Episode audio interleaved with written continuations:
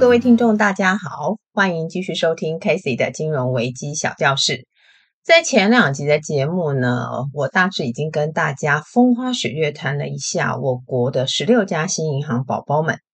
今天呢，我就要用一九九七年的亚洲金融风暴作为民国八十六年的 ending。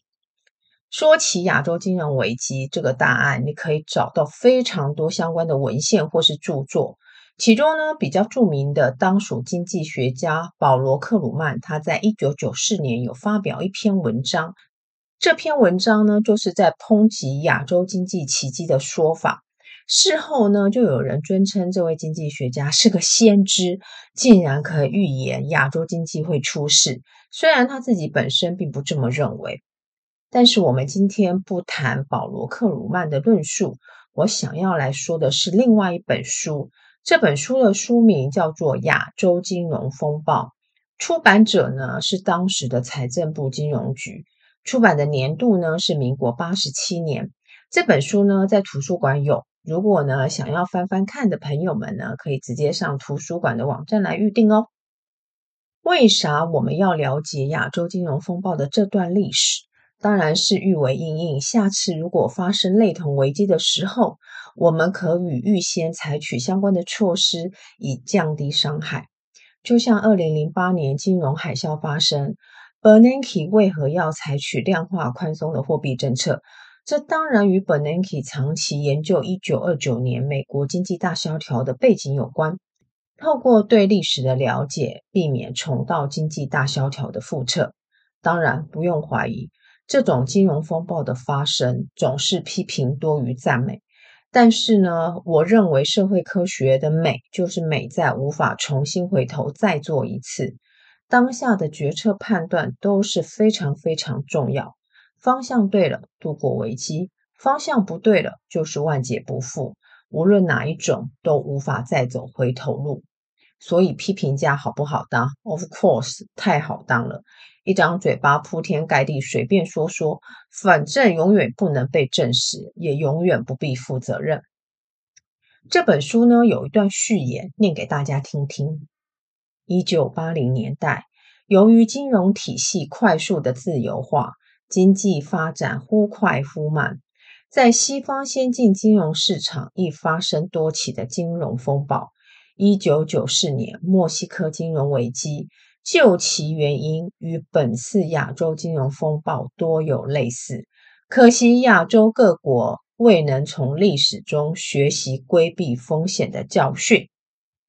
听到这边，就应该有一个想法哦：亚洲金融危机之所以会发生，就是因为历史没有学好。什么历史呢？就是一九九四年的墨西哥金融危机。当然，当时不仅仅是墨西哥，邻近拉丁美洲地区一样发生金融危机的问题。不过，我们可以先来了解一下墨西哥的金融危机事件。墨西哥的金融危机，简单来说，就是一个币值危机的事件。在一九九二年，墨西哥先发生债务危机，国际银行呢就开始紧缩其他相关国家的信用。那么这股效应呢，扩及到拉丁美洲、亚洲，甚至非洲国家，因此呢，有许多国家就发生了流动性不足的危机。在一九九四年，美国呢，它在二月到十一月呢，六度调升政策利率，吸引外资回流，再加上墨西哥的政治动荡以及经常账的持续恶化，动摇外界对墨西哥的信心，使得该国的币值狂贬。但是，因为币值狂贬这件事情，也导致外资纷纷撤出，股市下挫。美国呢，在这场经济危机当中呢，提供巨额的款项来协助墨西哥渡过难关。我们再深入探讨一下，为何墨西哥的币值会下挫呢？当时呢，墨西哥的汇率它是采盯住美元，但是因为墨西哥本身的通货膨胀高于美国。因此呢，墨西哥的币值就会被高估，影响该国的出口竞争力，造成经常账逆差。所以墨西哥呢，只能吸引短期性的资金流入，来维持国际收支的平衡。在美国升息措施开始之后，资金的流出压力大增，墨西哥呢，只好动用外汇存底来维持币值的稳定。在外汇存底消耗殆尽之后，墨西哥只好宣布货币贬值，再度引发外资外流，股市下挫。所以这个事件产生的反思包括几个面向：第一个，墨西哥对于外资的依赖度过大；第二个，政局不稳定加重投机的成分；第三个，汇市跟股市的联动性高，货币贬值虽然有助于改善该国的国际收支，但是贬值呢却会引发通货膨胀、股市下跌，进而再影响汇市。OK，以上呢就是整个墨西哥危机的简要的版本。当然，实际的故事是要复杂很多喽。所以接下来我们就来看看这本书的主要内容。这本书呢，主要分析的国家有包括泰国、马来西亚、印尼、菲律宾、韩国、香港、中国大陆等等。但是呢，我只会挑泰国、印尼和韩国，另外还会再搭配其他相关的文献来作为辅助。我们先来说说亚洲金融风暴之所以发生的原因。在危机尚未发生之前呢，亚洲国家的经济表现非常亮丽。当时媒体呢还称亚洲国家这种成长的模式叫做“雁行发展模式”。日本领航，亚洲四小龙、东亚国家等。一九七八年到一九八七年，全球的 GDP 成长率约三点三 percent。但是亚洲国家呢，却可以高达六点八 percent。在一九九零年，日本陷入泡沫经济危机；一九九七年，亚洲金融风暴，以至于媒体宣称亚洲之前展现出超高亮丽的成长模式，最后终究只是一种迷失。在危机未爆发之前呢，传统的观念会认为说，诶危机发生不外乎就是低成长、低投资、高通膨、政府预算失衡等基本面的因素。但是亚洲金融危机却与这些基本面的因素扯不上边，甚至呢，有些国家的基本面还堪称良好。因此呢，就会有学者提出另外所谓金融面的缺失，譬如说财务创新不够啦，衍生性商品的那个风险控管不足等等。总结呢，亚洲金融危机发生的原因，广为大家所认知的观点包括：第一个，亚洲国家的基本面恶化，以及过度依赖外资；第二个，各国的币值呢，因为汇率制度使得币值被高估，也引发投机性的攻击，导致各国放弃盯住美元汇率制度；第三个。币值呢，一旦贬值，就会影响到其他国家，而且呢，外资会加速撤离。亚洲金融风暴发生之前，全国资本流动的速度其实是非常大，规模也很大，大到非单一个国家的央行就可以影响或是撼动。至于资金流动，它主要考量的因素就是获利性。一旦呢觉得无利可图，资金呢就是说走就走。一国央行呢，想要好好驾驭这一只不受控的猛兽，除非呢自己有十足的把握或是工具操作。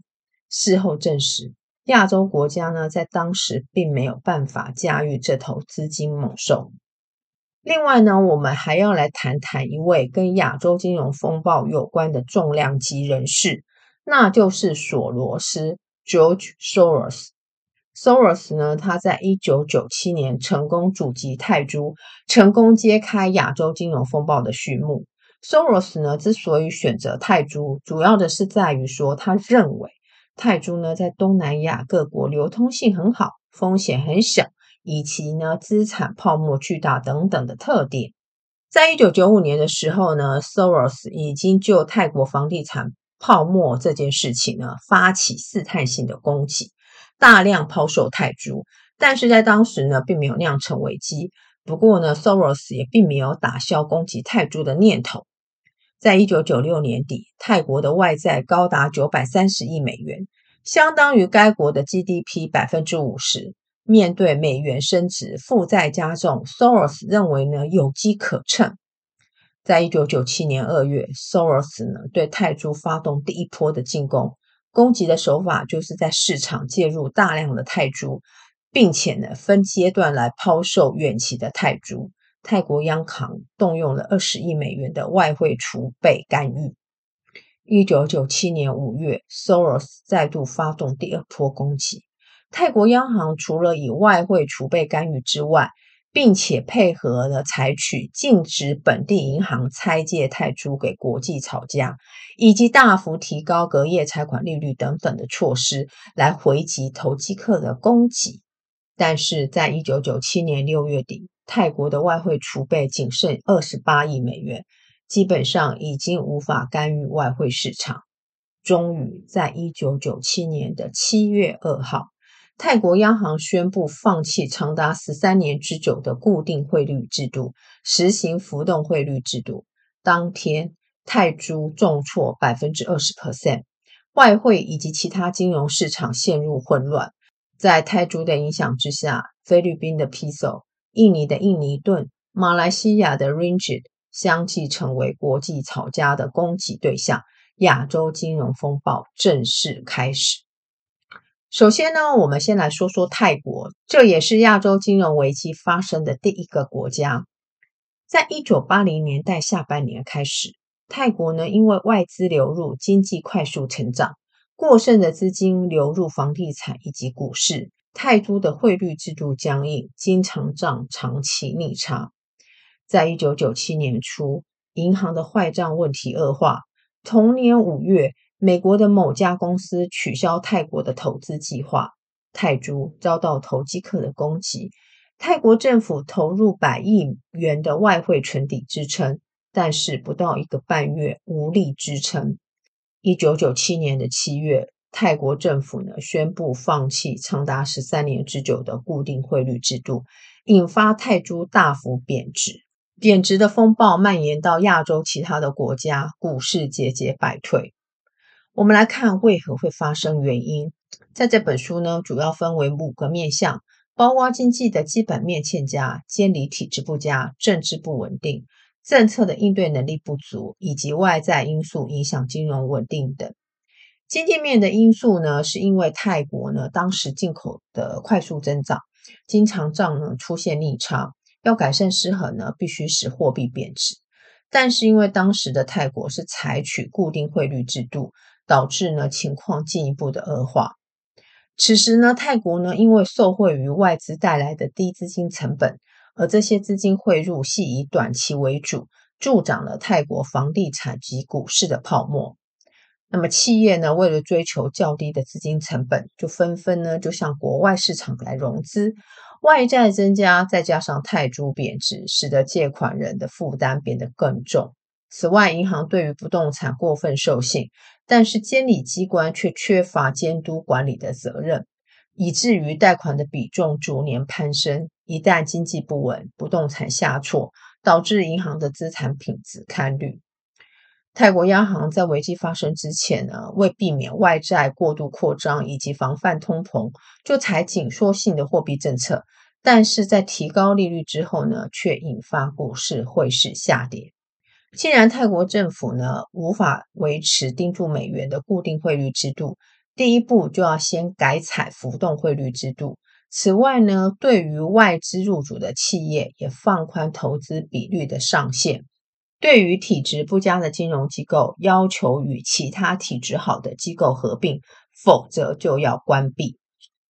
就在一九九七年，IMF 也就是国际货币基金 （International Monetary Fund） 决定提供泰国一百七十二亿美元的资金援助，但是这个忙也不是白帮的。IMF 的条件就是必须松绑货币政策与财政政策的自主权。那么有关于 IMF 的相关介绍呢，我会留在后面一起说明。接下来我们看印尼，印尼呢受到泰铢贬值的影响，经济跟金融也是受到重创。发生的原因包括国际经常账呈现持续的逆差，储蓄率过高，外资持续的汇入。虽然外资呢涌入可以改善经常账逆差的状况，但是对于生产力提升却没有注意。外债增加，本国货币重贬，外债的负担加大，再加上该国的公共部门对外举债的比例呢，也高出其他的团体，也引发外资认为印尼无法偿还债务的疑虑。监理的部分呢，情况也跟泰国相同，金融机构呢过多投入不动产市场，加上又没有审慎的监理，当不动产价格下跌的时候呢，导致金融机构的坏账增加。至于政治的氛围呢，当时是由苏哈托家族把持，苏哈托呢则在一九九八年卸任印尼总统。在危机事件中扮演要角的印尼央行，在金融风暴发生之后调高政策利率，但是利率上升呢，却拖垮了房地产市场，银行坏账增加，经济不稳定。印尼呢，同样也受到 IMF 的救援，因此后续的金融财政措施都必须符合 IMF 提供援助的履行条件。这些条件包括紧缩货币政策、撙节财政支出等，加强与金融机构的合并。IMF 呢，在一九九七年的十月提供印尼两百三十亿美元的经济援助。最后一个国家，我们来看南韩。南韩呢，因为受到泰铢贬值的影响，经济加速恶化，外债比率高增。在一九九七年的十一月十七日，南韩央行宣布弃守韩元，韩元呈现无量重贬。当时外汇存底不过两百亿美元。外债却高达七百亿美元，无力支撑汇价。同年十二月，IMF 同意提供五百七十亿美元的救援方案，但是这些条款的内容却遭到南韩国内民众严厉的抗议，使得恶化的情况更加严重。南韩呢的经常账跟贸易收支呢均呈现逆差，由于在国际市场上面对大陆及东南亚的强大竞争，出口竞争力下降。此外呢，南韩大量仰赖短期贷款，主要的原因就是外来资金的利率比较低，再加上外资主要的资金用途呢是投资股票市场，但是因为受到亚洲金融风暴的影响，这些南韩大企业获利衰退，引发外资撤离。南韩大企业发生衰退，以至于影响金融危机的这个说法，当然涉及一国的产业政策。在一九九六年底，南韩的现代、三星等前十大集团的销售额就占南韩 GDP 的将近九成。过度扩张，再加上财务杠杆的运用加大，使得企业的体质受到危机的影响，导致衰退，再加重原来的经济表现。至于金融监理的政策，因为企业过度的扩张，银行信用政策也趋向宽松。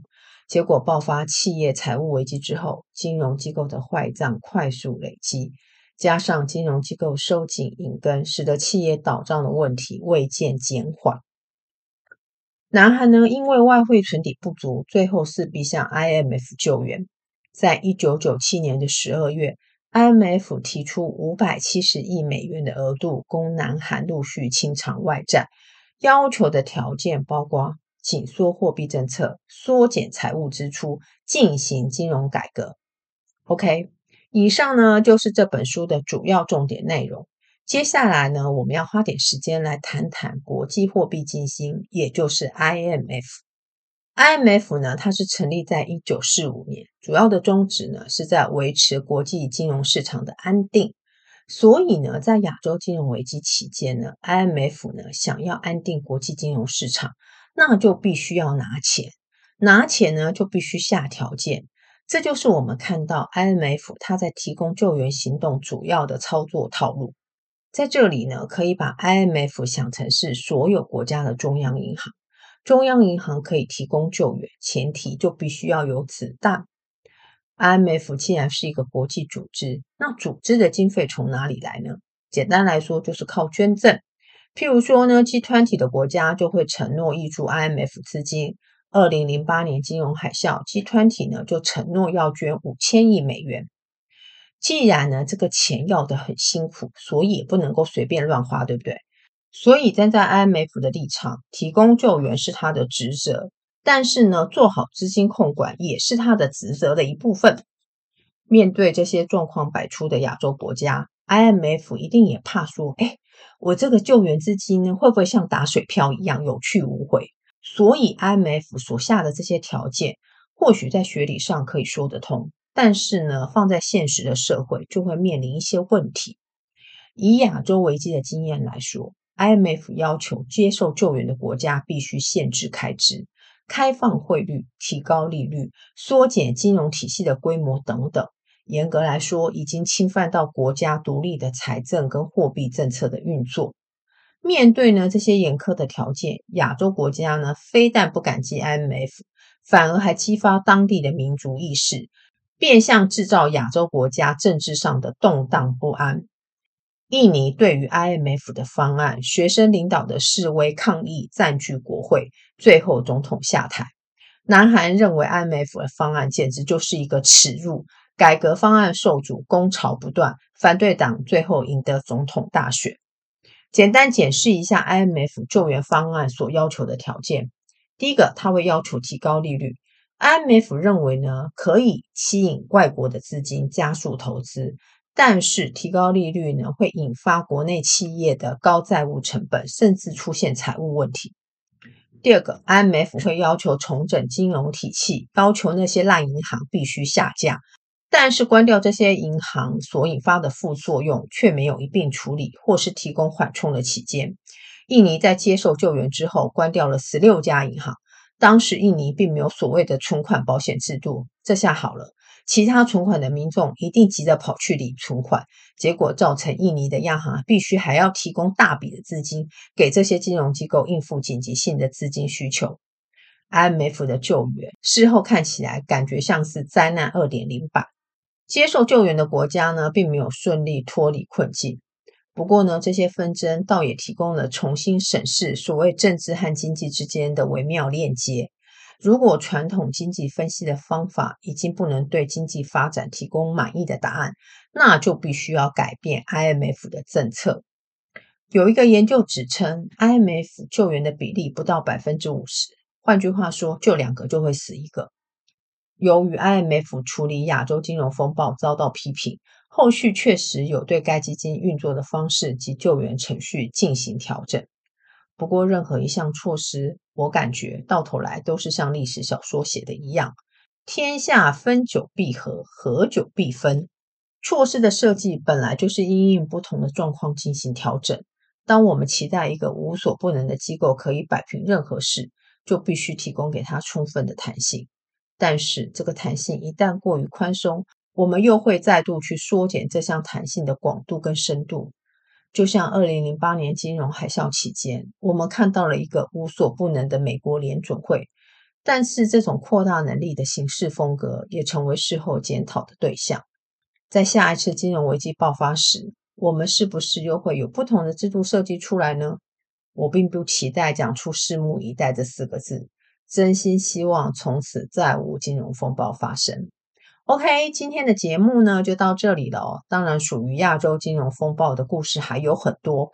如果 Case 还有看到不错的内容，一定分享给大家。我们下期再会，拜拜。